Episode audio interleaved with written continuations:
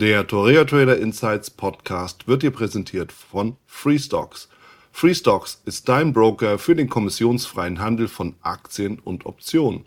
Garantiert mit bester Ausführung. Mehr Infos und Demo unter www.freestocks.com. Der Link dazu ist auch in den Show Notes. Hallo und herzlich willkommen zur neuen Folge im Torea Trader Insights Podcast. Ich bin Wieland Alt und für diese Folge habe ich mir Agatha und Daniel Fehring eingeladen. Mit den beiden habe ich über ihren Weg als Forex-Händler gesprochen, was erfolgreiche Trader wirklich ausmacht und welche Strategie sie in den Märkten verfolgen. Bevor wir starten, achte auf jeden Fall auf die Risikohinweise in den Shownotes und wenn du schon mal da bist, dann sichere doch gleich dein gratis Exemplar des Traders Magazins. So, und jetzt wünsche ich dir viel Spaß.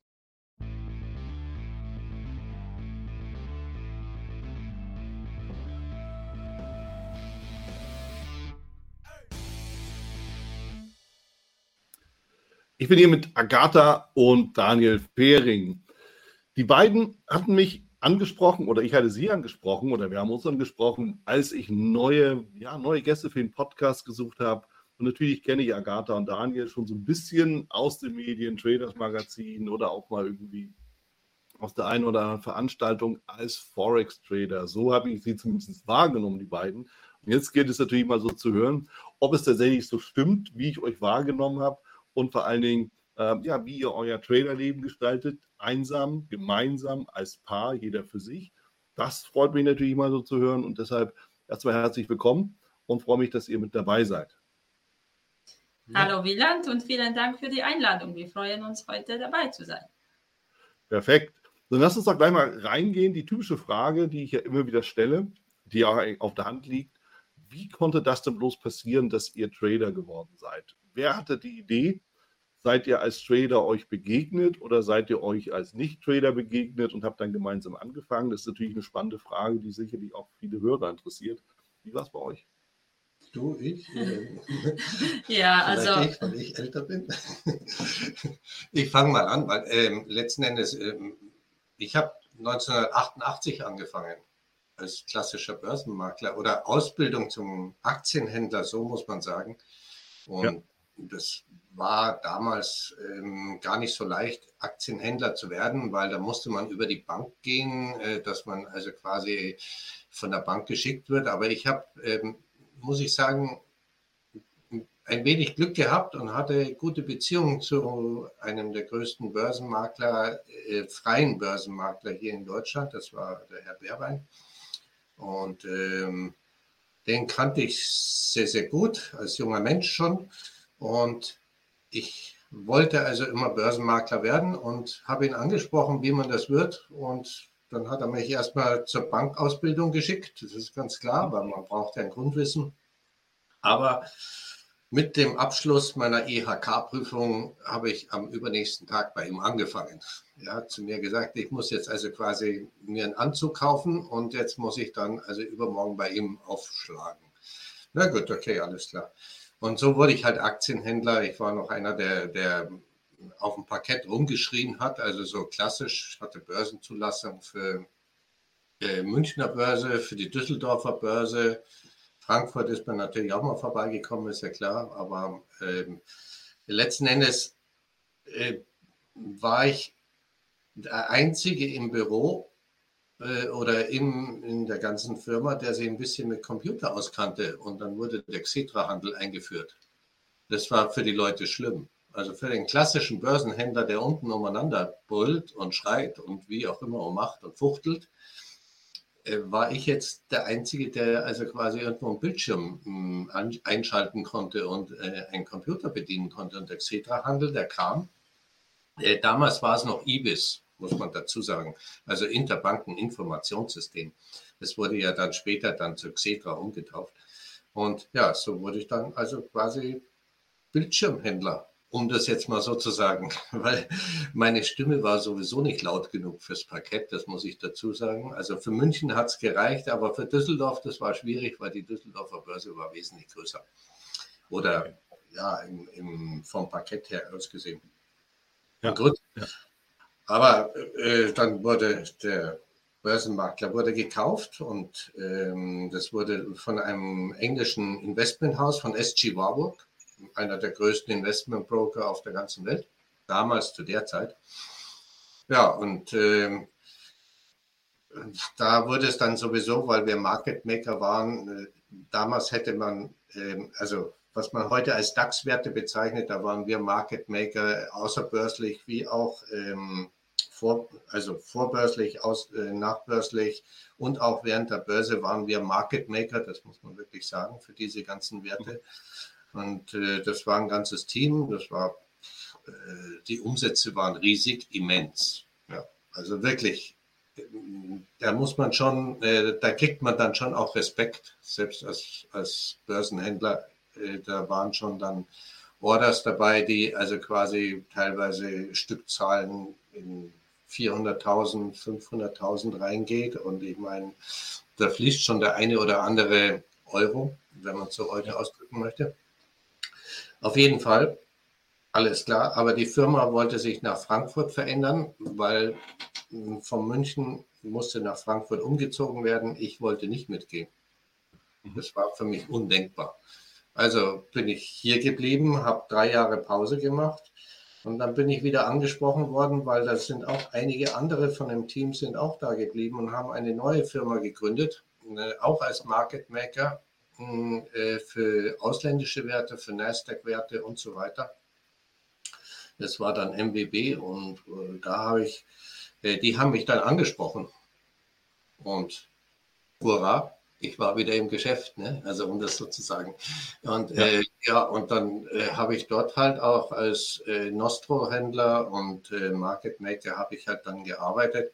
Und aus privaten Gründen habe ich dann 2001 habe ich beschlossen, mich selbstständig zu machen. Aber im Aktienbereich, da braucht man sehr viel Kapital, um dann also quasi wirklich da zu, handhaben, äh, zu hantieren. Mhm. Und letzten Endes ist es ja auch so, dass man, ähm, man möchte sich auch ein bisschen verändern. Ich habe so das Gefühl, äh, die Aktienwelt ist so manipuliert, weil ich habe sie manipuliert, weil ich hatte die Macht dazu teilweise. Und äh, ich habe einen Markt gesucht, der einfach ähm, nicht so manipulierbar ist. Und da kam mir eigentlich dann die Forex recht entgegen, weil da sind die Umsätze am größten und da gibt es also quasi selbst bei großen Orders ist es schwer, die Kurse in, in eine Richtung zu bringen. Da muss man schon Notenbank heißen. Und somit habe ich mich in verschiedenen Geschäftsfeldern dann selbstständig gemacht. Hm, erstens im Eigenhandel, dann zweitens in der Ausbildung. Drittens, dass wir also quasi auch, äh, dass ich äh, mich mit einem Partner zusammengetan habe. Mhm. Wir haben dann einen Signaldienst angeboten über einen Verlag und äh, haben aber dann auch Seminare gegeben und jetzt übergebe ich an dich. ja, genau. Mein Weg ist ein bisschen anders. Also zuerst mein Name ist Agatha Janik und ähm, ich bin Devisenhändlerin. Ähm, ich bin geboren und aufgewachsen in Polen und dann bin ich nach meinem Studium, also mit 22 bin ich nach Deutschland gekommen. Ich wollte die Welt sehen. Ich war jung und ungebunden und wollte einfach etwas entdecken und auch natürlich meine Sprache äh, ein bisschen aufpolieren. Dann kam ich nach Deutschland und ja, wie das Leben so spielt, dann habe ich mich verliebt und dann dachte ich, ja, erstmal bleibe ich hier. Und mein äh, Ex-Partner, Ex-Freund damals, er war sehr fasziniert, äh, was die Börse angeht, war sehr aktiv und sehr wirklich begeistert von den Aktien und von den Bewegungen. Und mich hat das eigentlich nicht so interessiert, bis ähm, auf einmal eines Tages kam da ins Haus eine Werbung, ein Werbeblättchen von einem großen Verlag. Ich kann auch sagen, das war der FED-Verlag. Und sie haben angeboten, ähm, Börsenbrief für Devisenhandel und Ausbildung zum Devisenhändler, also Seminare halt. Und ich habe auf einmal, ich habe das Blättchen in die Hand genommen und ich dachte, wow, das ist ja faszinierend, obwohl mich die Finanzwelt nicht so wirklich davor interessiert hat. Und dann wusste ich seit äh, dem Zeitpunkt, ich will das machen. Ich will das machen, egal wie viel Kraft mich das kostet, die Ausbildung, weil ich kam aus der Tourismusbranche, ich habe Tourismus in Polen studiert und daher mit der Finanzwelt hatte ich nicht so viel zu tun. Aber ab dem Zeitpunkt, dem Moment dachte ich, ich will das machen. Genau. Und dann war das Werbeblättchen da und wer, war, wer waren die Händler? Daniel Fehring und noch sein Partner, äh, damaliger. Und ich äh, habe das meinem Ex-Freund gezeigt und habe gesagt, schau, äh, ich will das machen. Und ich war in der glücklichen Situation, dass er ziemlich wohlhabend war und hatte Kapital zur Verfügung. Und er hat gesagt, ja, mach das doch, mach das doch. Wenn, wenn du so dafür brennst, dann machen wir das.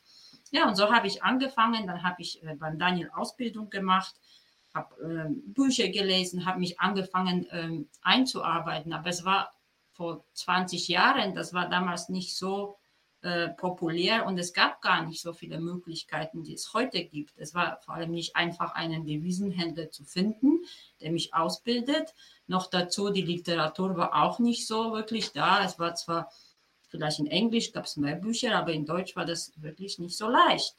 Und mhm. ähm, deswegen habe ich einfach beschlossen, okay, ich kenne jetzt den Daniel Fering durch den Verlag, also ich werde ihn fragen, ob der mich ausbildet. Ja, und so hat mein Weg angefangen und dann habe ich äh, bei ihm und seinem Partner erstmal gelernt, so wirklich intensiv gelernt, äh, wie der Handel funktioniert. Das war äh, wirklich eine komplexe Ausbildung.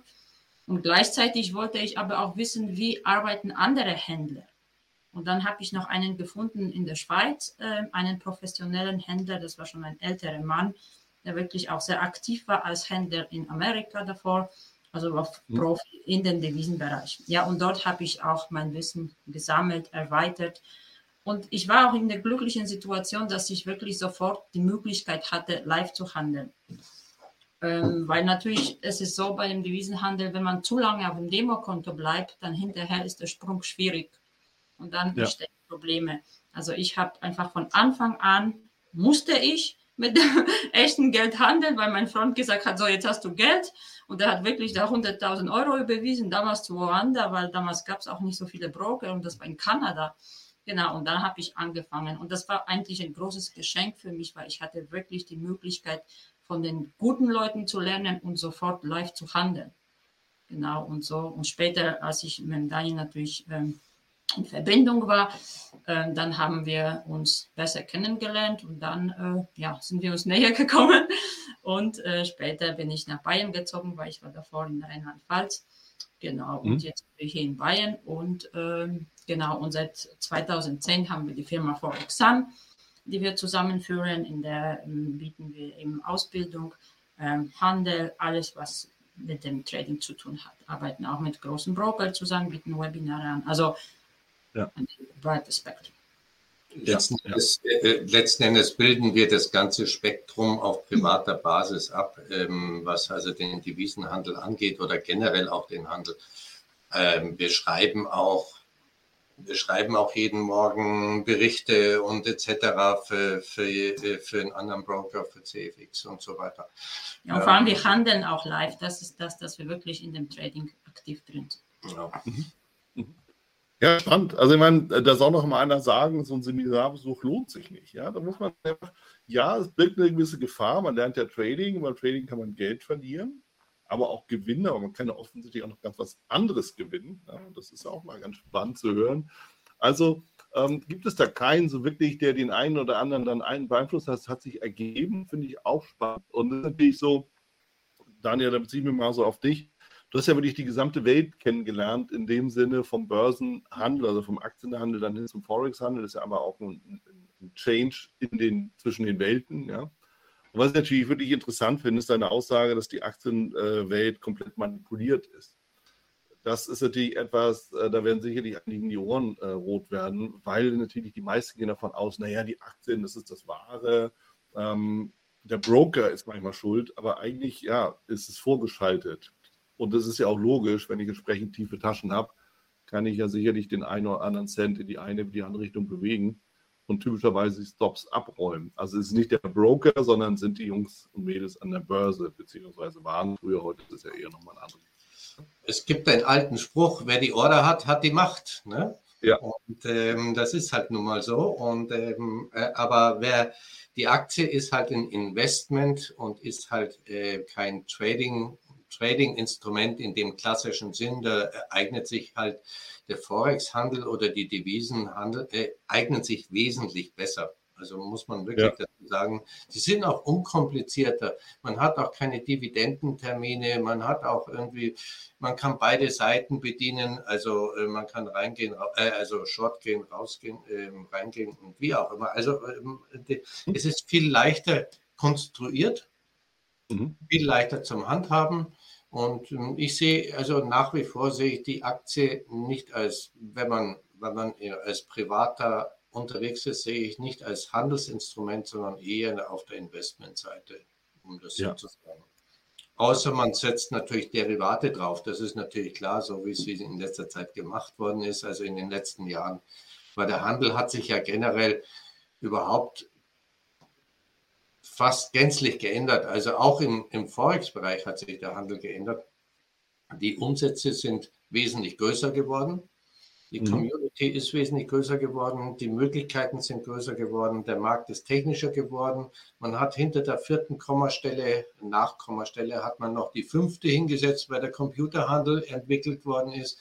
Also diese ja. ganzen Dinge sind, sind schon auch äh, ziemlich maßgeblich gewesen, wie auch so die äh, letzten zehn Jahre gestaltet worden sind.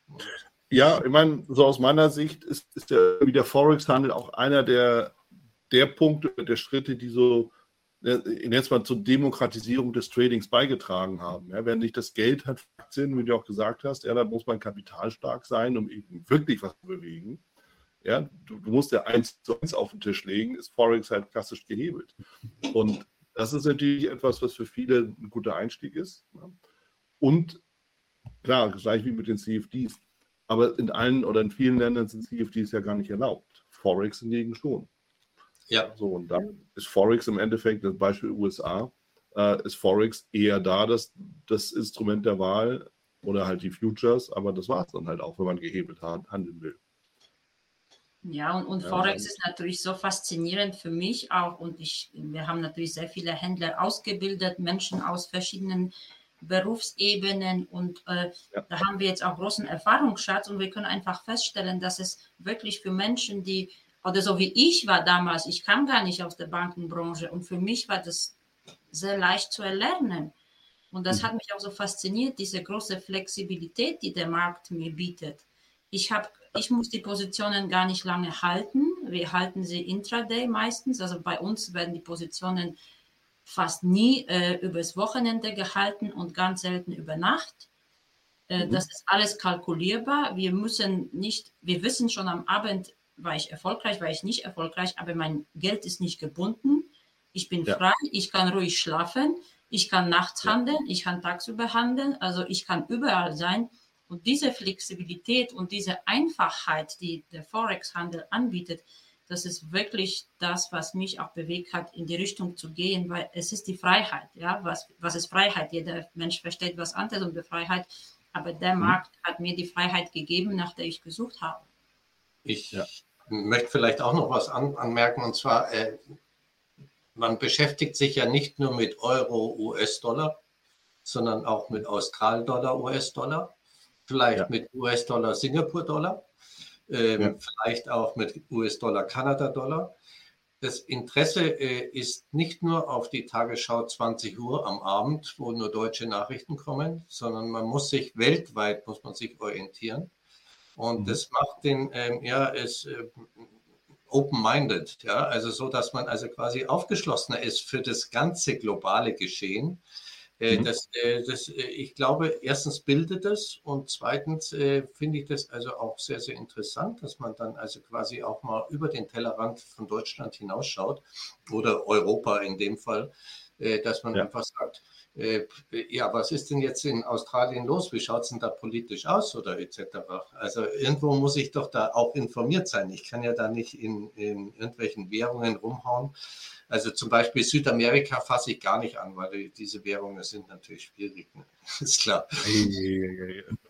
Eigentlich relativ einfach mit Südamerika. Gehst halt short auf irgendeinen, der Peso heißt. Ja, das geht dann schon die Inflation gibt dir recht, also von dem her ist es, ist es klar. Aber ähm, also weißt du, so, so argentinischer Peso zum US-Dollar war schon seit Jahren eine sichere Wette und sowas machen will. Also das muss man ja sehr, nicht irgendwie. Sehr trendlastig auf der Short-Seite, ja. ja, ja, das muss man ja nicht überall drauf irgendwie, irgendwie fühlt sich das auch nicht wirklich toll an, wenn man zum Elend beiträgt, aber man kann ja von den normalen Schwankungen profitieren. Das bietet ja natürlich mit, mit äh, Euro, US-Dollar und den, den Majors, hat man genug Spielraum. Ich ergänze das mal, was mir so durch den Kopf geht, weil ich hatte eben auch gesagt, ich war ja auch viel unterwegs, Unternehmensberatung oder im Sales. Und Forex hat für mich immer so den, den, den, ähm, den Aspekt gehabt, das ist was für Faule auch, weißt du, weil du guckst dir irgendwie eine Handvoll Majors an und damit hast du ja deine Hausaufgaben getan. Wenn ich jetzt aber anfange, End of Day Aktien durchzugucken, wo fange ich denn an und wo höre ich auf? Das, das ist äh, einfach zu viel. Und bei Forex naja, mach halt die Majors, Punkt. So, und dann bist du schnell durch. Ob das in der Weise ist, ist ja noch eine andere Geschichte, aber das, so das Gefühl, dass man Forex dann auch verbindet. Aber zum Teil stimmt das schon, was du sagst, weil es ist tatsächlich so, ich bin auch ein fauler Mensch, aber bei uns in Polen hat man immer gesagt, nur die Intelligenten können faul sein. und von daher, ja, man kann schon äh, wirklich mit den Majors, also den Hauptwährungspaare, wo die Spreads auch klein sind, kann man sehr gut arbeiten und man muss auch gar nicht irgendwie die wilden Währungspaare handeln, tun wir auch mhm. nicht. Also ich habe sieben Währungspaare, die ich handle und das reicht mir völlig aus und ich finde jeden Tag Möglichkeiten zu handeln. Und äh, egal ob Short oder Long, das ist das Schöne. Wir haben die volle Flexibilität, dass wir äh, äh, auch äh, ja, beide Seiten handeln können und die Gebühren sind überschaubar. Das ist nur das Brett, den ja. wir zahlen. Und wenn man andere Instrumente äh, handelt, dann hält man die Position länger und dann ist auch das Kapital gebunden. Das ist natürlich auch Mentalitätssache, aber ich mag gerne am Abend meinen Computer schließen und glatt sein und dann kann ich äh, mich um andere Sachen kümmern. Und das war auch so wichtig ja. für mich, die mentale Stärke zu entwickeln im Trading. Deswegen habe ich mich auch auf die Trading-Psychologie spezialisiert, weil ich fand das faszinierend. Äh, was macht den erfolgreichen Händler aus? Ist das, das die Strategie? Ist das das Money Management? Ist das der Kopf? Und natürlich ist das eine Mischung, eine Kombination. Aber man kann die beste Strategie haben, man kann den schnellsten Computer haben und den Reuters, Bloomberg, whatever. Aber wenn der Kopf ja. nicht mitmacht, dann wird man auch nicht erfolgreich. Und man braucht gar nicht viel, um erfolgreich zu sein im Forex-Bereich an Software, Hardware. Wir brauchen gar nicht viel. Ja, klar, das wird auch wir überschätzt. Ja. Also man sieht ja immer ein bisschen, sieht ja auch mal fancy aus, wenn du drei Milliarden Bildschirme hast, irgendwie alles blinkt, zig Softwareprogramme. Disco. Aber ich hatte für mich mal irgendwann die Frage oder die, äh, die Philosophie, wenn ich, wenn ich mit einem Monitor Geld verlieren kann, dann kann ich Geld gewinnen. Das könnte vielleicht auch so ein Punkt sein. Ja gut, gestern hatten wir drei Positionen gleichzeitig offen und ich habe mir dann schon die Freiheit genommen, dass ich dann auch äh, drei Bildschirme habe. Gell? Also das äh, ist natürlich schon da, muss aber nicht unbedingt sein. Ähm, was aber sein muss, ist, ähm, wir haben im Gegensatz zum Aktienbereich, also zum klassischen Handelsbereich, wir haben kein KGV, wir haben keine Auftragseingänge, wir haben keinen Gewinn, wir haben kein Management. Wir können keine Beurteilung machen. Kein Mensch kann mir sagen, ob jetzt Euro-Dollar fair bewertet ist oder nicht fair bewertet ist. Das heißt, wir müssen, wir müssen eine sehr, sehr klare, strukturierte Strategie haben, die technisch ausgefeilt ist. Da haben wir schon ein paar Jahre hingeschraubt. Also so ist es nicht. Nicht nur mit Backtests, sondern das haben wir schon auch bezahlt, gell? mit mhm. Erfahrungen, um das so zu sagen. Das ist ganz klar, aber wir haben ein Handelssystem und das funktioniert sehr, sehr gut und da können wir fundierte Entscheidungen treffen und das ist ganz, ganz, ganz wichtig. Wenn ich jetzt eine Bayer-Aktie kaufe, ja, ich weiß jetzt nicht, was die mit Hypo, äh, also mit irgendwelchen Düngemitteln oder äh, Unkrautvernichtungsmitteln ähm, anstellen werden oder wie da die Gerichte entscheiden werden. Also da ist schon, ja. schon ein Risiko vorhanden, finde ich hier. Ja. Äh. Hier habe ich eine klare Entscheidung. Mein Risiko beläuft sich auf ein, zwei, drei Stunden. Und dann ist schon wieder gut. Gell? Also dann können wir neue Entscheidungen treffen. Ja, ja und, und, noch vielleicht ganz kurz ergänzen. Nur, ich möchte nur sagen, dass die Anzahl der Bildschirme entscheidet nicht über den Erfolg des Händlers, weil ich habe jahrelang nur mit einem kleinen Laptop gearbeitet und das hat wirklich gereicht. Ja. Nur für diejenigen, die also. starten wollen vielleicht. Ja, es ist ein wichtiger Punkt, auch zur, zur Selbstfindung, weil man denkt ja immer, viel hilft viel. Am Ende, ich mhm. hatte vier, 24 Zöller, habe auf zwei geguckt und die anderen standen oben. Da habe ich halt irgendwie so Fenster geparkt. Ja. Das geht ja auch, kannst du ja machen. Und jetzt habe ich halt meinen Laptop und einen externen Monitor und das da bin ich schon überlegen, ob ich den nicht weglasse, den externen Monitor, weil ich parkte auch nur Fenster, aber ich arbeite nur auf dem einen und ja, genau das. Also es ist, es ist auch eine Sache, da muss man, glaube ich, auch einwachsen. Ja? Wie immer, man fängt viel an und merkt dann so, naja, eigentlich brauche ich die Hälfte nicht. Das ist so wie Koffer. Ja? Die Hälfte von den Klamotten nimmst du wieder mit. dann merkst du beim nächsten Mal, du brauchst halt weniger. So. Aber es ist eine Erfahrungssache. Aber wie stelle ich mir euer Handelsansatz vor? Jetzt könnt ihr den natürlich, da, da ihr da den über Jahre durchgearbeitet, durchgetestet habt, vielleicht nicht im Detail erklären, aber dass, dass, dass, dass wir mal so eine grobe Vorstellung bekommen, worauf ihr so spezifisch achtet, was für euch dann so ein Kriterium sein kann. Ja gut, das ist, äh, es ist eigentlich eine Mixtur. Äh, das Geheimnis ist verschiedene Berechnungen, mhm. das gleiche Ergebnis. Dann ist die höchste Wahrscheinlichkeit gegeben, das ist ganz mhm. klar. Und es ist halt einfach, ähm, was gibt es für, für Berechnungsmöglichkeiten? Es sind halt ein Indikatorenmodell, das ist ganz klar. Es sind ähm, Trendfolgermodelle, also Trendfolgerindikatoren und halt auch Oszillatoren. Das sind so die zwei Obergruppen, die halt kombiniert werden. Was wir aber noch äh, ähm, hm? Ja, und die Chartanalyse zum Beispiel für ja. mich ist ganz wichtig. Ich lese viel mehr aus dem Chart heraus als äh, aus den Indikatoren. Und natürlich am Anfang, wenn man beginnt, braucht man mehr Indikatoren. So ging es mir zumindest. Und mit mhm. im Laufe der Zeit äh, natürlich entwickelt man auch ein Auge dafür für den Chart, weil für mich ist der Chart eigentlich hat eine Sprache. Und wenn man lernt, die zu lesen, zu verstehen, dann braucht man gar nicht so viele Indikatoren. Aber in den ersten Jahren sind die Indikatoren schon sehr wichtig, weil sie uns äh, unterstützen und bestätigen unseren Gedankengang und bestätigen eigentlich das, was der Chart zeigt. Weil in Wirklichkeit der Indikator berechnet sich auf die Vergangenheit und der Chart nicht. Also der Chart schon, aber man kann mit dem Chart schon mehr in die Zukunft schauen, würde ich so sagen. Aber es ist einfach eine Kombination aus Oszillatoren, äh, Trendfolgemodellen, wie Daniel gesagt hat, und den Chartmustern. Ja, es ist ja, es gibt ja das Phänomen des Fraktalismus. Fraktalismus sind immer wieder gleich auftretende Muster.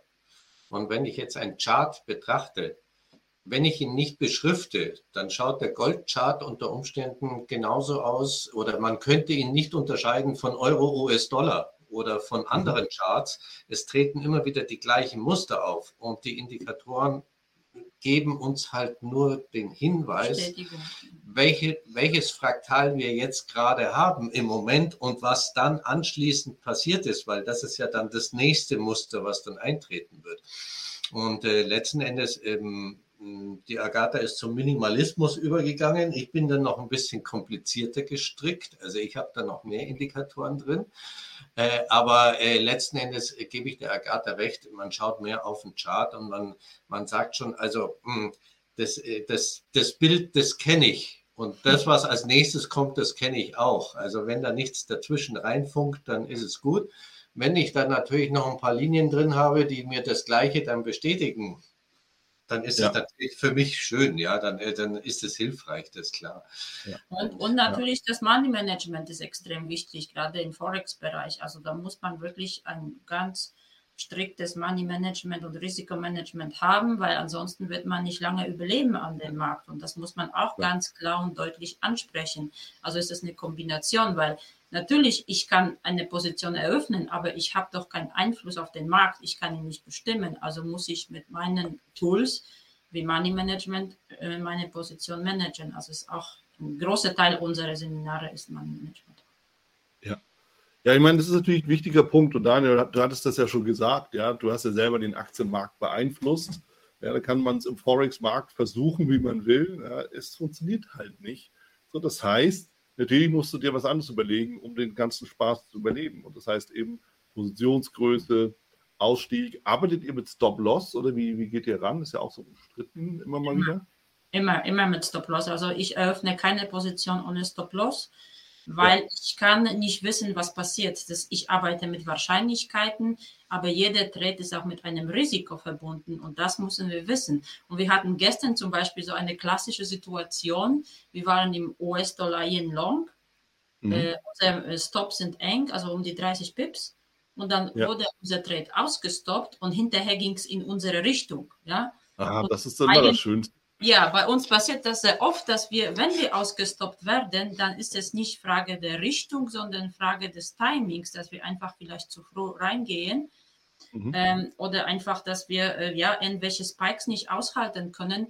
Aber nichtsdestotrotz bleiben wir bei unserer Strategie, weil viele sagen, ja, dann setz doch den Stop-Loss weiter weg oder, oder sitz es aus. Nein, das ist nicht der Weg, weil es kann zehnmal gut gehen, wenn ich keinen Stop setze oder den zu weit wegsetze. Aber beim elften ja. Mal geht es nicht auf und dann ist das Konto einfach äh, zerschreddert, ja. Und das ja. wollen wir nicht und das äh, und oder oder es kann auch passieren, dass die Positionen dann im Minus laufen, weil wir keinen Stop haben. Unser Kapital ist gebunden, wir können nichts machen und dann schleppen wir irgendwelche Leichen mit uns rum. Das wollen wir nicht. Das sind wir nicht. Deswegen immer besser Klarheit haben am, am, am, gleichen Tag oder nächsten Tag maximal und dann kann man sich neu orientieren, neue Entscheidungen treffen und man ist frei. Das ist uns ganz, ganz mhm. wichtig. Mhm. Absolut. Es gibt drei Regeln. Die drei Regeln sind ganz einfach. Das ist Disziplin, Disziplin, Disziplin. Und damit ist eigentlich alles gesagt. Also walk the talk. Man muss, äh, wenn man ein Handelssystem und ein Money Management aufgestellt hat, oder das Money Management zählt ja zum Handelssystem dazu, ja. dann, dann muss man es einhalten. Wenn man es nicht einhält, dann fliegt man raus. Das sind Regeln, die sind einfach. Das ist wie äh, bei den kleinen Kindern im Sandkasten. Wenn sich einer daneben benimmt, dann wird er rausgeworfen. Ja, ist ganz einfach. Also von dem her muss man äh, sich dran halten und wenn man sich dran hält, dann ist man mit dabei. Und ich bin jetzt schon nicht seit gestern dabei, also muss ich mich irgendwie dran gehalten haben. Ich habe mich nur ja. einmal nicht dran gehalten und da hat es mich richtig aufgestellt. Und das hat ja. mich also 45 Prozent meines Kapitals gekostet. Ja, vielen Dank. Und ich habe mich nicht gut gefühlt, echt nicht. Also. Nee, am Ende, fairerweise muss man sagen, das ist eine Erfahrung, die wahrscheinlich jeder machen muss. Die Frage ist halt, was heißt 45 Prozent des Kapitals? Sind, sind es so die klassischen 5000 Euro? Okay. Hängst du aber ein paar Nullen dran. Ja, aber ich meine, egal wie viele Nullen du dranhängst, die nächste tut schon weh. So, ja. das, so, so und das ist einfach so ein Punkt, da muss man einfach sagen, ja, das eine, ja, dann fährst du halt nicht in Urlaub das Jahr. Okay, Schmerz genug. Ja, wenn es mehr ist, so leicht ist es dann doch nicht mehr wegzuwischen. Und das ist einfach so ein Punkt, darüber muss eben jeder auch im Klaren sein. Deshalb, ja, Agatha, du hast ja auch gesagt, du bist ja sofort dann ins Live-Konto gegangen mit einem sechsstelligen Betrag. Das ist nicht unbedingt die Grundempfehlung, die ich jetzt so geben würde, oder? Sondern nein, nein. da muss man schon befestigt sein im, im, in seinem Charakter, in seinem Tun, um das eben auch zu überstehen. Ja, so, und ich glaube, das ist, denke ich, auch nochmal so ein Punkt, den man dann äh, da durchaus mit reinsetzen darf. Du hast völlig recht und ich würde das auch nicht empfehlen, äh, jemandem, der startet, dass er gleich mit so einem hohen Kapital reingeht, weil äh, es hat mich natürlich sehr geprägt. Es war eine harte Schule und ich habe mir auch schon blutige Nase geholt, aber ich habe nie das Konto äh, wirklich auch zum Margin Call genullt oder so, das nicht. Weil ich äh, habe einfach gelernt von Anfang an, dass man in diesem Markt nicht übersteht, wenn man sich an die Regeln nicht hält. Und eins äh, habe ich, also Disziplin habe ich im Leben. Und äh, es ist äh, so, aber es waren harte Zeiten am Anfang, die man sich hätte vielleicht ersparen können, wenn der Druck nicht so enorm groß wäre, weil es ist was ganz anderes. Und dann bin ich mit Hebel 1 zu 10 reingegangen. Das heißt, meine Position war äh, eine Million und das heißt, ein Punkt war dann irgendwie, äh, ja, viel wert, um, um, die, um die 100 Euro und so. Und das ist natürlich schon eine Situation, wenn du da sitzt und, und irgendwie, du siehst, der Kurs bewegt sich um, um 10 Pips und du bist da 1000 Euro vorne, 1000 Euro hinten, dann musst du das erstmal aushalten. Also besser heute, wenn ich es nochmal gemacht hätte, vielleicht äh, mit kleinerem Geld, aber wir wussten das einfach nicht. Wir wussten nicht, dass man so, dass das für ihn war das okay, mit 100.000 anzugehen. Ne? So ist das. Aber ja, es kommt aber noch an, wie viele von den 100.000 du noch irgendwo rumliegen hast. Ja? So, wenn es die einzigen sind, ist der Druck brutal. Wenn es einen von 20 sind, naja. So, so ist es. Es ist immer im Verhältnis gestellt, dass für einen können 1000 Euro in schlaflose Nächte kosten, für den anderen können 100.000 so sein, okay, dumm gelaufen. Und das, darum geht es, glaube ich, um diese mentale Stärke, weil das, das muss man immer relativ sehen. Ja? Bei mhm. dem einen, ja. ja. Und, und deswegen, ja. ich würde niemals jemandem empfehlen, mit geliehenem Geld zu handeln oder irgendwelche mhm. Gelder zu sammeln innerhalb der Freunde oder sonst was, weil da haben wir schon Tragödien erlebt bei Leuten, die wir kannten, wo da wirklich unschöne Geschichten gelaufen sind. Ja. Also immer mit dem arbeiten, was man hat. Was halt ich meine, es kommt ja manchmal die Frage, ja, kannst du irgendwie für mich mittraden und so, wenn ich dir ein bisschen Geld gebe, das ist, das ist der Weg ins Desaster, oder? Auf gar keinen Fall. Wir haben jemanden gehabt, der das gemacht hat im großen Stil und der hat, äh, er war danach suizidgefährdet. Also bitte sowas nicht machen, ja und nicht versuchen, Verantwortung für andere zu übernehmen, sondern einfach, und heute ist das so schön bei den Brokern, man braucht heute gar nicht viel Geld, um zu starten. Man, man kann schon mit 5000 Euro starten und einfach sich langsam herantasten an den, an den Markt. Das ist wirklich ein ganz toller, spannender Markt, der so einfach ist und so klar. Wenn man ja. sich an die Regeln hält, dann kann es richtig Spaß machen.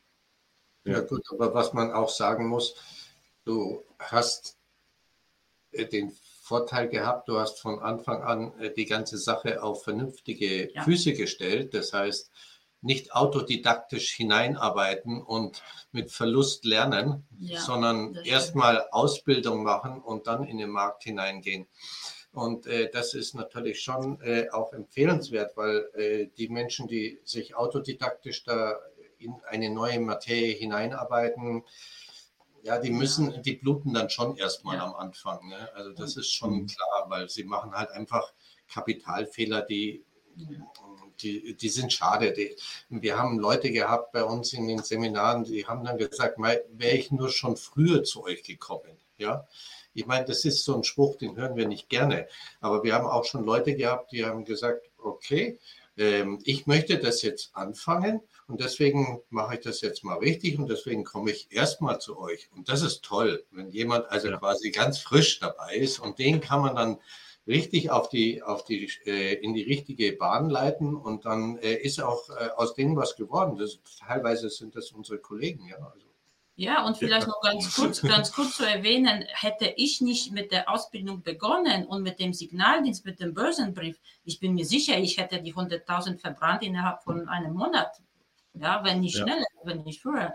Deswegen ganz, ganz wichtig, weil das, man investiert in sich selbst äh, und das Wissen nimmt uns keine weg. Aber wenn wir erstmal versuchen, da mit den großen Jungs zu, mitzumischen und haben keine Ahnung, dann braucht man sich nicht wundern, dass das dann blutige Nase kostet. Also den, den wahrsten Spruch, den ich jemals gehört habe, einer hat zu mir mal gesagt, äh, oder ich war auch einmal in einem Seminar und da ist der Spruch gefallen, ähm, dass viele Leute das als Hobby ansehen. Mhm. Hobbys kosten Geld. Das war ja. schon so. Golf spielen kostet auch Geld, ja. Also ja, ich meine, ist so. Ist, ist, es ist eine Einstellungssache, definitiv. Ja. Hobbys kosten Geld, ja. So, und damit wird es eigentlich so lächelnd weggewischt, um sich natürlich auch selber irgendwo zu schützen. Aber das ist eigentlich ja nicht die Grundidee, die die Leute haben. Ja, also das kann mir auch keiner erzählen. Ist ja absurd. Vor allem, es macht auch keinen Spaß, wenn man wirklich das alleine macht und Fehler macht und, und kostet Geld, dann ist man frustriert, dann ist man unzufrieden, man glaubt nicht an sich und dann äh, rutscht man in so eine Spirale, Abwärtsspirale und dann wird es ganz schwierig rauszukommen. Und von daher, wenn ja. man anfangen möchte, dann lieber von Anfang an das vernünftig zu lernen. Und heute gibt es so viele Möglichkeiten. Ich hatte die damals nicht. Aber ich hatte das Glück, dass ich die richtigen Leute gefunden habe, die mir das ermöglicht haben. Aber heute braucht man ins Internet zu gehen und es gibt viele gute Leute, gerade bei uns in Deutschland, die das Trading wirklich verstehen. Klar, klar. Ja, euch zum Beispiel oder viele andere Kollegen, auch, auch im Podcast, die man den, dann auch so in den einschlägigen Medien sieht. Ja? Und die vor allem auch schon lange dabei sind, muss man natürlich auch ganz klar sagen. Das, das ist schon, da ist schon eine hohe Qualität mittlerweile unterwegs. Also das kann ich bestätigen, weil ich natürlich jedem mehr oder weniger intensiv auf den Zahn fühle um mal so zu gucken, wie, wie gehen eigentlich die Kollegen ran. Das ist ja auch ein Austausch, da denke ich mir auch so. Eigentlich stelle ich mich auch mal auf den Prüfstand, um mal so zu hören, wie gehe ich vor, wie geht ihr vor, gibt es da irgendwie so Parallelen? Und ich stelle jedes Mal auch wieder fest, ja, eigentlich machen wir viele, viele Sachen gemeinsam gleich. Bleibt ja auch gar nichts anderes übrig. Ja, wir leiten es alles her, aber das ist halt ein, ein entsprechender Punkt. Ähm, ein, ein, eine Frage noch zu, zum grundsätzlichen Handel. Auf welcher Zeitebene ist ein Forex am besten? Ihr seid Intraday, ja, da gibt es also Leute, die sagen, ja, vier Stunden, aber da will man sich vielleicht nicht unbedingt Wecker stellen. Ein Minuten Chart ist es irgendwie aber auch nicht, wenn ich mal so auf den Chart schaue. Wo bewegt ihr euch? Hm. Also, äh, ich bin ein bisschen älter geworden, wie man auch sieht. Also ich bin, äh, bin jetzt in den 30 Minuten, wo ich eine Handelsentscheidung treffe, und den Einstieg suche ich dann in fünf Minuten. Also in einem ja. kleineren Zeitfenster. Weil ähm, bis, äh, wenn die Signalgebung erfolgt in 30 Minuten, gibt es immer noch eine Gegenbewegung, weil die fünf Minuten ausgereizt sind, weil statistisch gesehen ähm, hat ja jedes Zeitfenster eine gewisse ähm, Größe an Bewegung, was im mhm. Kurs stattfindet. Äh, das sind bei Euro-Dollar ist es in fünf Minuten sind es um die äh, 20 Pips rum. Und, äh, durchschnittlich, äh, ja. durchschnittlich, also das ist so ein äh, Durchschnittswert. In 30 Minuten sind es dann schon 40 Punkte oder 40 Pips. Und äh, wenn die Signalgebung in 30 Minuten gegeben ist, ja, dann schaut man in die fünf Minuten rein und sagt halt, okay, jetzt suche ich mir meinen Einstieg, der optimiert ist, weil da spare ich mir dann unter Umständen 10, 15 Pips oder komme besser rein. Ja, und vielleicht ja. auch wichtig zu sagen ist, wir zielen so äh, auf Bewegungen eben von 5 Minuten äh, Chart, also sind so zwischen 20 und 40 Pips. Das ist das, was mhm. wir am Tag von einem Trade mitnehmen wollen. Wir machen 1 bis 3 Trades am Tag, je nachdem, je nach Volatilität, das kann man natürlich nicht pauschal beantworten. Aber so durchschnittlich finden wir jeden Tag eins bis zwei Trades, sogar bis drei, wenn wir jetzt mit Gewalt suchen würden. Also Möglichkeiten gibt es genug und eigentlich äh, reicht uns, wenn wir jeden Tag zehn Pips mitnehmen. Ja, das ist schon völlig okay, weil äh, man muss gar nicht auf die großen Moves warten, weil die gibt es nicht immer. Die kann es schon geben, vielleicht einmal die Woche oder so. Und wenn ich nur im Vier-Stunden-Bereich handeln möchte, dann muss ich erstens die Position über mehrere Tage halten, dann habe ich Gebühren dann äh, mein Kapital ist gebunden und so im kurzfristigen Bereich äh, kann man einfach gut arbeiten mit, äh, mit gutem, ja, unser. Risiko ist so im Schnitt zwei bis drei Prozent ähm, ja, pro Position und mehr möchten wir nicht riskieren. Ja, also auch interessant, da seid ihr also schon so ein bisschen aggressiver dran, weil normal heißt es ja mal, mal so zwei oder mal ein Prozent, ja, Pi mal Daumen oder anderthalb, zwei bis drei. Also finde ich, ja, kann man machen mit Erfahrung, die ihr nun erwiesenermaßen auch habt als Anfänger wäre ich da eher sehr zurückhaltend, das entsprechend anzugehen. Stimmt schon, ja, hast recht. Ja, so, und ich, ich, übersetze das mal, was ihr so gerade gesagt habt. Ähm, auch damit, damit wirklich so Leute, die zum ersten Mal sich mit Forex beschäftigen und was anfangen können. Also, wenn, wenn ich jetzt einmal 10 Pips nehme und ich handle ein, ein Mini-CFD, also halt ein Mini-Lot, bin ich mit einem Dollar pro Pip dabei. So heißt mal 10 sind 100 Dollar Gewinn für den Trade, so mit entsprechender Skalierung nach oben oder nach unten ins Mikrolot. So, das bedeutet, das kann man dann hochrechnen, ja, in der Woche, wie viele Tage handelt man, dass man mal so eine Idee kriegt, wo man sich auch als Forex-Händler bewegen kann. Ja, und 10 Pips, stimmt schon, ist jetzt nicht die Welt. Das, ist ein, ne, das, das, das kann ein Trade sein, fertig. Ja, und je nach Positionsgröße kann das ja auch wirklich ausreichend sein. Um das mal so ein bisschen ja. Ja, aber wir wollen schon 20, 30 haben. Ähm, ja, das war jetzt nur gesagt, ja, ja. was Minimum ist. Ne? Aber das ist schon, äh, Entschuldigung. Ja. ja. Ja, aber ich finde es wichtig, das auch mal so zu sagen, so ein bis drei Trades, 20 bis 40 Pips, immer 30 Pips im Schnitt oder 25, was auch immer. Das ist, das ist nicht, wo jetzt irgendwie Raketenwissenschaft neu erfunden wird. Ich will euch nicht zu nahe treten, ich will einfach damit nur sagen. Nein, das wollen wir auch gar nicht. darum geht es. Es ist machbar. Das ist ja die Botschaft dahinter.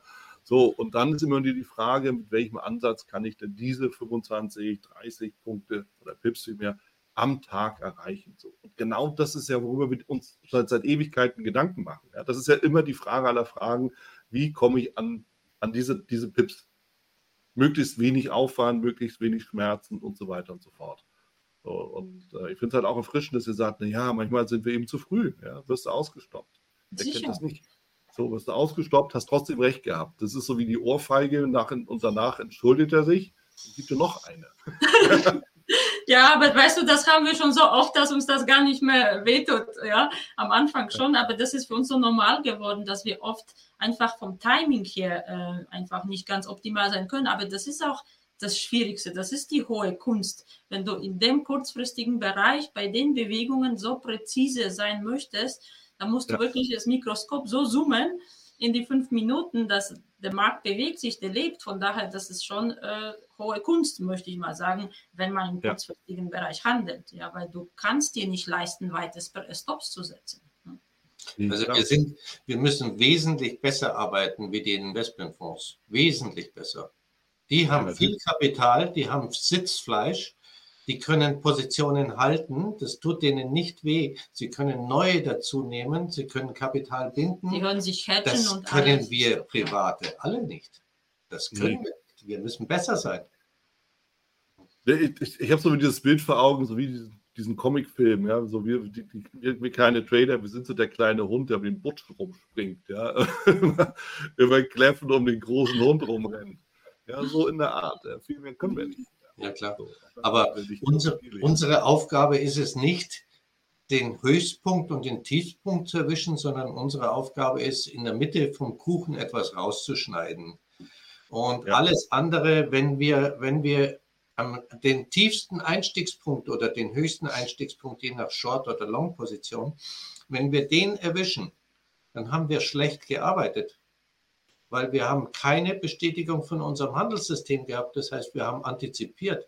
Wir können gar nicht am tiefsten oder am höchsten einsteigen. Das geht Ja, wir können Ja. wir können es Ja, versuchen, manchmal aber, aber wir sollten es nicht. ja. Wir sollten es nicht. Ja. Und, und man muss natürlich auch dazu sagen, dass die Devisenmärkte können auch manipuliert werden von den Nationalbanken. Das, das haben wir letzte Woche erlebt bei dem Schweizer Franken. Wenn Sie wollen, können Sie den Markt genauso ziehen in die eine oder andere Richtung. Aber das passiert erstens nicht so oft und zweitens, dafür müssen wir unsere Stops haben. Ja? Und dafür sind die Stops einfach so wichtig, weil wenn wir da in den falschen Trend geraten, ohne Stops, dann ist das äh, Selbstmord. Ja? Ja, ich meine, ja, Manipulation, äh, ein paar Jahre zurück, Schweizerische Nationalbank, ist da ja auch schon mal Mhm. aufgefallen. Jetzt haben die Eben. den Markt nicht manipuliert, sie haben ihn praktisch komplett in Ruhe gelassen. Wie man es macht, macht man es falsch. Ja. Erst soll man nicht eingreifen, wenn man nicht ein, wenn man dann doch eingreifen. So, ne? Ja, Genau, Sie sagen nicht, Sie manipulieren, Sie greifen nur ein. So, wenn wir eingreifen, ist es falsch. Wenn wir nicht eingreifen, ist es auch falsch. Ja, was denn nun? Ne? So, ich kann mir das nicht vorstellen, wie die dann da sitzen. Ja. Ja. Aber ja, damit müssen wir uns eben auch Gedanken machen. Und ich nehme auch mal den Punkt, wo ihr, wo ihr mir sagt, nee, wir können zweite Stops nicht leisten, dass wir uns auch mal das Bild dazu machen. Natürlich können wir weite Stops machen, aber ist die Positionsgröße entsprechend gering und da kommen wir auch nicht mehr mit 20 Pips aus. Das ist das Problem. So ja. dann hast du kein vernünftiges Chance-Risiko-Verhältnis. Dann, dann sind 20 Pips nichts. Dann brauchst du 200, um, ja, so, und dann verschiebt sich das alles und dann bist du schon wieder über Nacht und so weiter und so fort. Das ist das Problem mit diesen engen oder weiten Stops, ja, die Positionsgröße, wenn man kein Hasardeur ist, logischerweise. Ja. So, Das, ist ein großes Problem, ja. Das ist ein großes Ja. Problem, weil du, wenn du jetzt mit zwei Trades mit 100 Pips ausgestoppt wirst, weil du in starke Trends gerätst, dann musst du jetzt 300 Pips machen oder, oder über 200 auf jeden Fall. Und dann musst du erstmal so einen Trend finden. Und den Ja. gibt es auch nicht jeden Tag, weißt du? Ja. Also Ja, hockst du absolut. automatisch in der Position und das wollen wir nicht. Nein, das ist nicht erfolgreich. Das, Das ist, ist nicht das ist, äh, passt nicht zum Forex-Handel. Das kann man mit Aktien machen, vielleicht, ja, mh, wenn man längerfristig das sieht. Aber für den, für den Daytrader, das muss irgendwo nach, nach zwei, drei Stunden muss das abgefrühstückt sein, der Trade. Das ist so. Ja. Und da muss Ja, man drauf sein und dann hat man halt eine Positionsgröße und die, die ist halt ähm, 1 zu 10 bei uns mm, und äh, 30 Pips. Das ist die Zielsetzung. Wenn es 20 sind, jeder Trade mit einem Pip Gewinn ist ein guter Trade. So könnte man es auch sehen. Aber ich meine, irgendwo hat man ja Zielsetzungen und dann hat man natürlich auch dementsprechend das Money Management Ja. auf der Gegenseite, auf der Verlustseite auch ausgerechnet, ist klar. Ja, Und deswegen glaube ich persönlich auch nicht an diese Excel-Tabellen, wo da so gelehrt wird mit dem Money Management. Mach dir eine Excel-Tabelle und dann musst du schauen, dass das Verhältnis Gewinn zu Verlust zweifach ist, dreifach ist. Ja, das kann man alles schon machen im Excel, aber das Leben, der, der Markt ist anders. Der richtet sich nicht nach meiner Excel-Tabelle. Und wenn ich suche einen Einstieg und erstens weiß ich gar nicht, wie lange es geht, weil ich habe keine Glaskugel. Zweitens äh, kann der Markt erstmal sich entfalten, entwickeln, je nach Dynamik. Da kann ich doch nicht vorher irgendwelche Excel-Tabellen machen. Das ist schön für Theorie und für Seminare, aber das wahre Leben ist anders. Und wir versuchen, die Realität unseren Leuten beizubringen, zu zeigen, dass natürlich ist wichtig, äh, Money Management zu haben, aber dieses Vorausrechnen, Risiko, Verlust, äh, Gewinnverhältnis, das können wir gar nicht wissen. Klar. Ich meine, diese, diese Tabellen, wir, jeder ist schuldig in diesem Sinne, wir alle haben sie, der, die Ich bin reich Tabelle, aber sie soll eher der Orientierung dienen, ja, und also kann motivieren, okay, wenn ich mich ja, also wenn ich mich wirklich am Riemen reiße und diszipliniert bin, habe ich Chancen, da auch hinzukommen. Aber sie kann sie eben auch zeigen, was ist überhaupt realistisch. Und alles, was über 1,12 an CRV ist, ist aus meiner Sicht, ist es nicht unrealistisch, aber es ist halt selten. So, und so das leuchtet mit irgendwas, was selten ist. Ja. Also aus, aus der Sicht. Ich habe noch mal eine, eine persönliche Frage. Denn äh, jetzt seid ihr eins der wenigen Paare im Trading. Und natürlich, die meisten kennen es, ich kenne es auf jeden Fall, ja, wenn ich dann so aus so einem, nach so einem erfolglosen Trading-Tag aus meinem Zimmerchen da rausgeschlichen komme. ihr könnt euch das Elend vorstellen. Wie ist es bei euch? Sitzt ihr zusammen in einem Raum? Bestärkt ihr euch? Oder ähm, gibt es da sowas wie die Verlustfarm oder die, die Gewinnfreude? Teilt ihr das? Wie, wie, wie geht ihr damit um? Also wir sind in zwei verschiedenen Räumen auf einem Stockwerk, weil wir von zu Hause aus arbeiten. Also wir haben das obere Stockwerk haben wir als unser Büro deklariert und das sozusagen. Ähm, und ähm, wir diskutieren eigentlich nicht über die Richtung, sondern es kommt dann eigentlich nur ein, ein Ruf in den anderen Raum. Ähm, was hältst du von Euro-Dollar? Mhm. Wenn der andere sagt ja, was meistens der Fall ist, oder meinetwegen Australdollar, US-Dollar. Die Richtung ist klar, also die wird überhaupt nicht mehr diskutiert, also, ja. sondern es wird nur noch das Timing diskutiert. Mhm. Und ähm, da sind wir, wenn aber der andere sagt, da fühle ich mich nicht wohl, könnte sein, fühle ich mich aber nicht wohl, dann lassen wir es.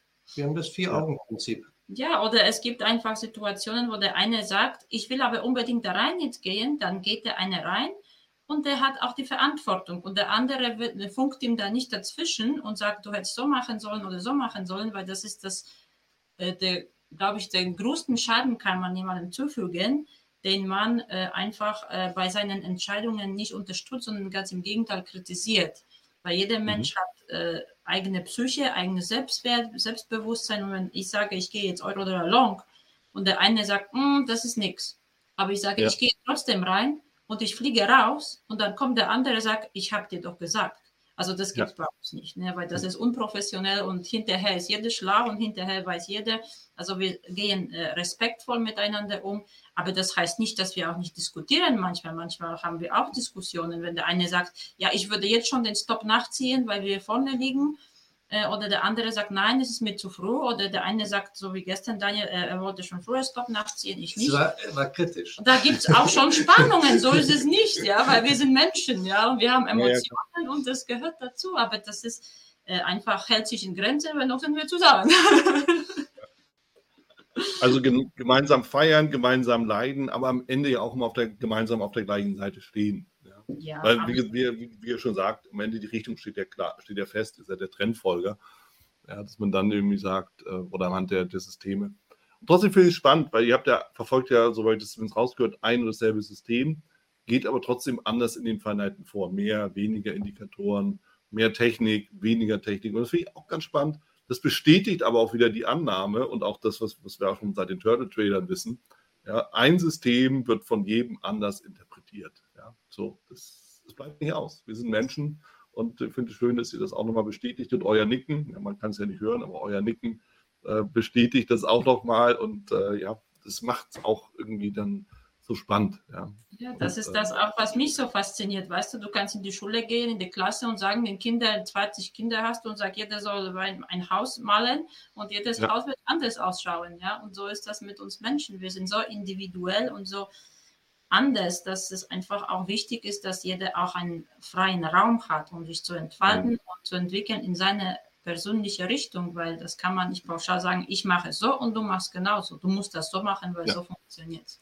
Ja. Was vielleicht auch noch ein entscheidender Unterschied ist, ähm, Agatha ist halt eine Frau, ne?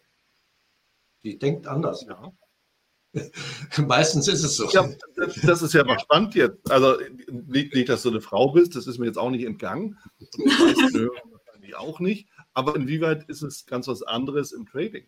Weil dieser Frage bin ich ja schon seit langem auf der Spur, aber die Antworten bislang fehlen da.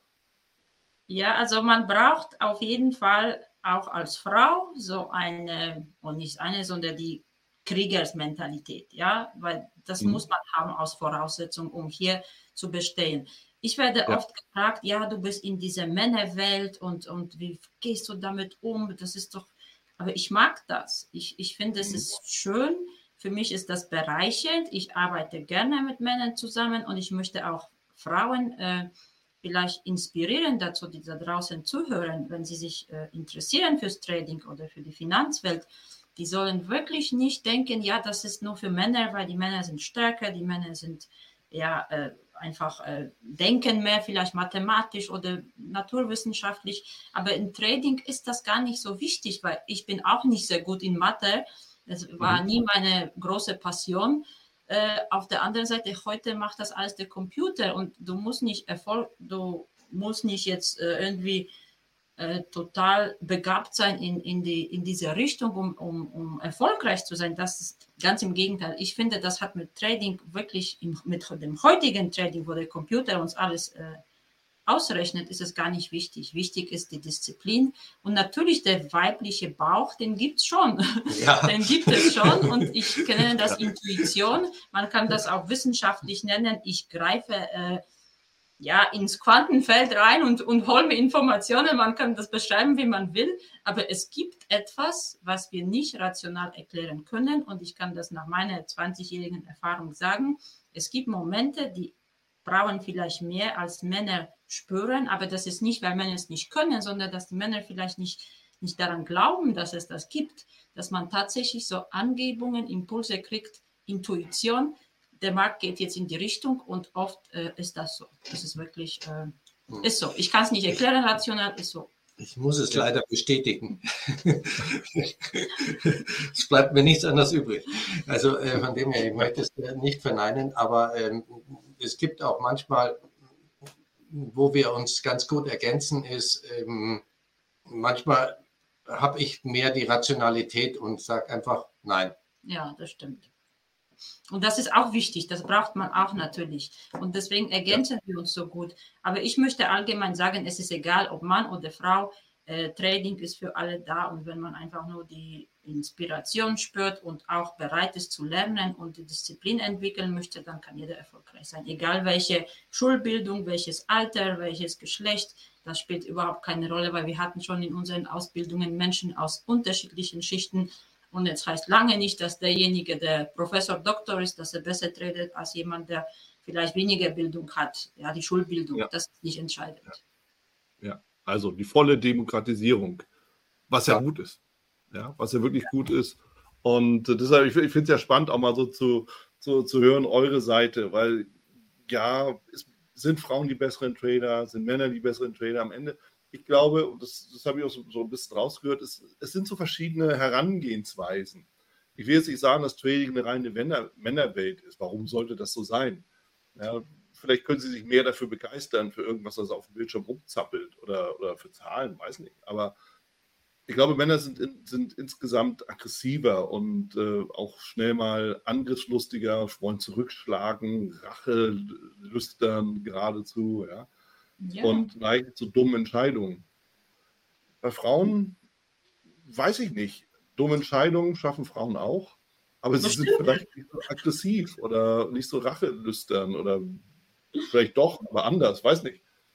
Anders, anders, weißt du, das gibt es auch und weißt du, die, äh, ich finde einfach, dass das Wichtigste ist, wenn man das machen möchte, dass, dass man an sich glaubt und das ist egal, ja. ob Mann oder Frau, dass man auch wirklich den Selbstwert in sich entwickelt. Weil wenn ich an mich nicht glaube, dann werde ich meine Entscheidungen anzweifeln. Wenn ich meine Entscheidungen mhm. anzweifle, dann bin ich unsicher.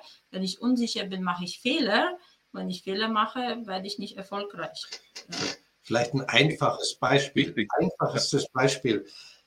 Wenn äh, die meisten, wenn eine Position eingegangen sind, und Sie arbeiten mit Stop-Loss, dann geben Sie zuerst den Stop-Loss ein, aber nie den Take-Profit.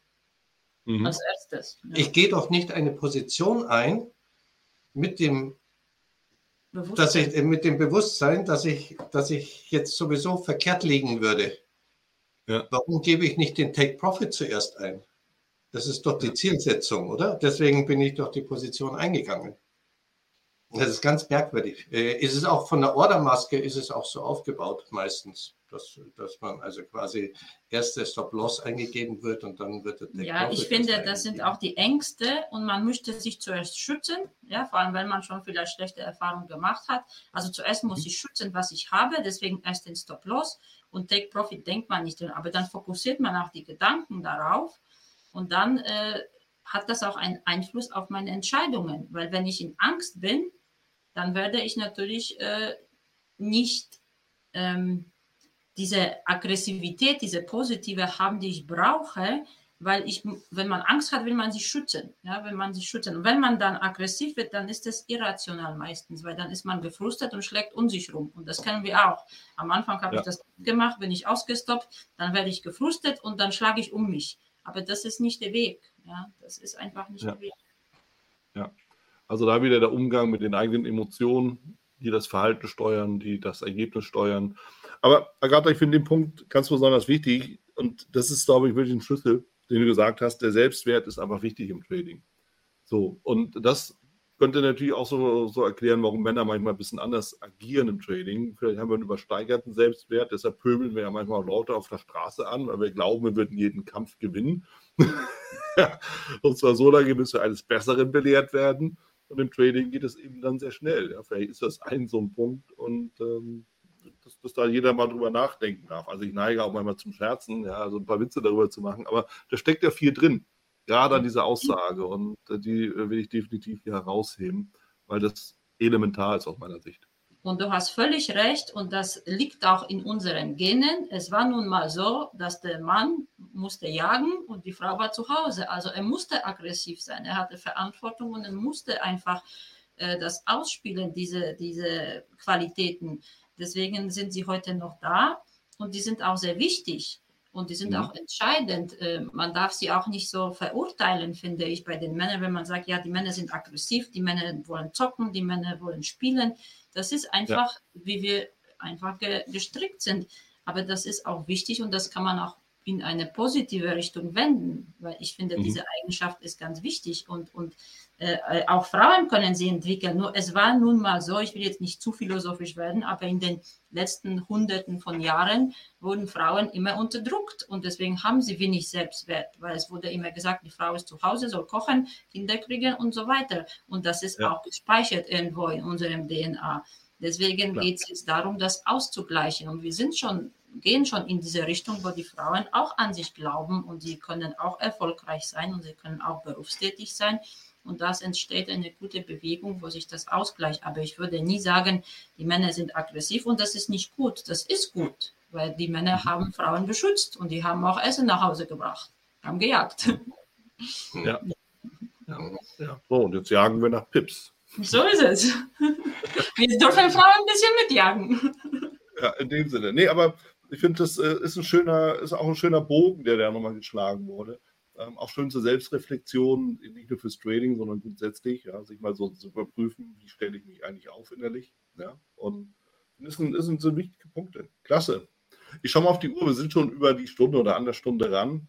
Übliche Zeit, so, wo die meisten dann irgendwann auch innerlich äh, abschalten. Deshalb meine letzte Frage an euch. Äh, wenn ich jetzt mit dem Forex-Trading anfangen will, was ist so aus eurer Sicht der wichtigste Schritt, womit fange ich idealerweise an, dass es auch wirklich alles funktioniert für mich? Hm. Wenn ich jetzt nochmal anfangen müsste, das ist echt ein guter Schritt.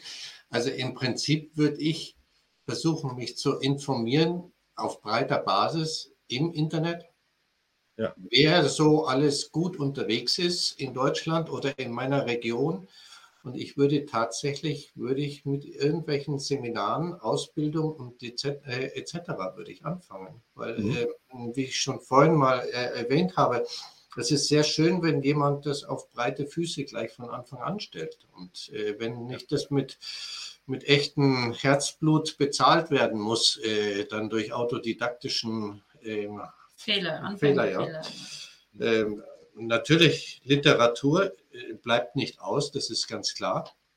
Ja. Aber wenn man schon mal irgendwelche Handelssysteme von ein, zwei Ausbildern bekommen hat, und die Handelssysteme sind ja meistens sehr, sehr unterschiedlich, dann hat man schon mal einen Überblick und man weiß, wie man das also quasi für sich selber gestalten kann, weil die meisten bauen das natürlich individuell auch für sich ein wenig um. Das muss man auch dazu sagen. Und so soll es ja auch sein. Also man kann ja nicht mhm. sagen, mein System ist das Beste und das musst du jetzt nehmen. Bumm.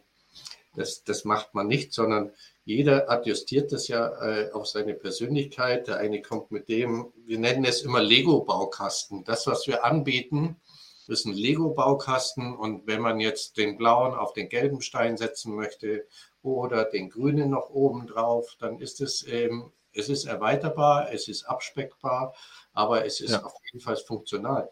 Aber ich würde auf jeden Fall das äh, in professionelle Hände die Ausbildung erstmal am Anfang geben, so dass es mich kein Geld kostet. Und mh, mm, ja gut, die Ausbildung kostet Geld, aber wir haben die Erfahrung, dass wenn man es nicht macht, dass es dann meistens noch mehr kostet. Viel mehr, viel mehr. Und ich kann sagen, aus meiner eigenen Erfahrung, hätte ich keine Ausbildung bekommen am Anfang damals, dann hätte ich Geld verbrannt und ich wäre überhaupt nicht dazugekommen. Und dann hätte ich sofort äh, nach wahrscheinlich kurze Zeit Handtuch geworfen, weil ich wäre nicht erfolgreich gewesen. Also ganz, ganz wichtig, in sich selbst zu investieren, in eigene Bildung, in eigenes Wissen, was das nimmt, das nimmt uns niemand weg. Und dann langsam eigenen Weg gehen, sich entwickeln und auch kreativ sein und auch keine Angst zu haben, zu experimentieren, weil nur so entwickeln wir uns weiter. Und so wie Daniel gesagt hat, nicht unbedingt denken, ich muss alles eins zu eins strikt übernehmen und jetzt muss ich so handeln wie Fering und Janik. So ist es nicht. Man muss einfach, ja. kriegt ein Werkzeug und dann geht man auf die eigene Reise. Für mich ist das Trading auch so das Lebensweg. Ja, das gehört dazu viel mehr.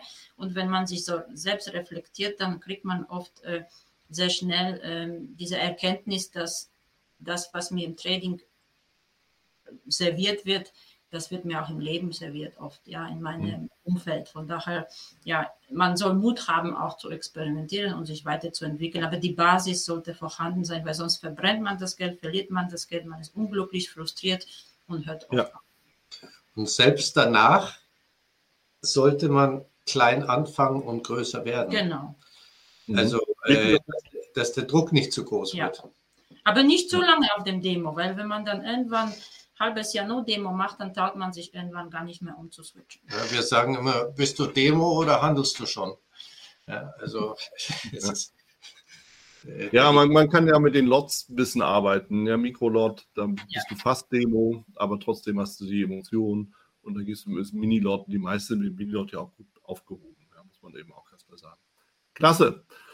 Agatha, Daniel, vielen Dank für die ganzen Insights, für, die, für, die, für den Rundumschlag, auch nochmal in die, ja, unsere DNA und unsere ja, Ursprünge als äh, Mann und Frau, Frau und Mann.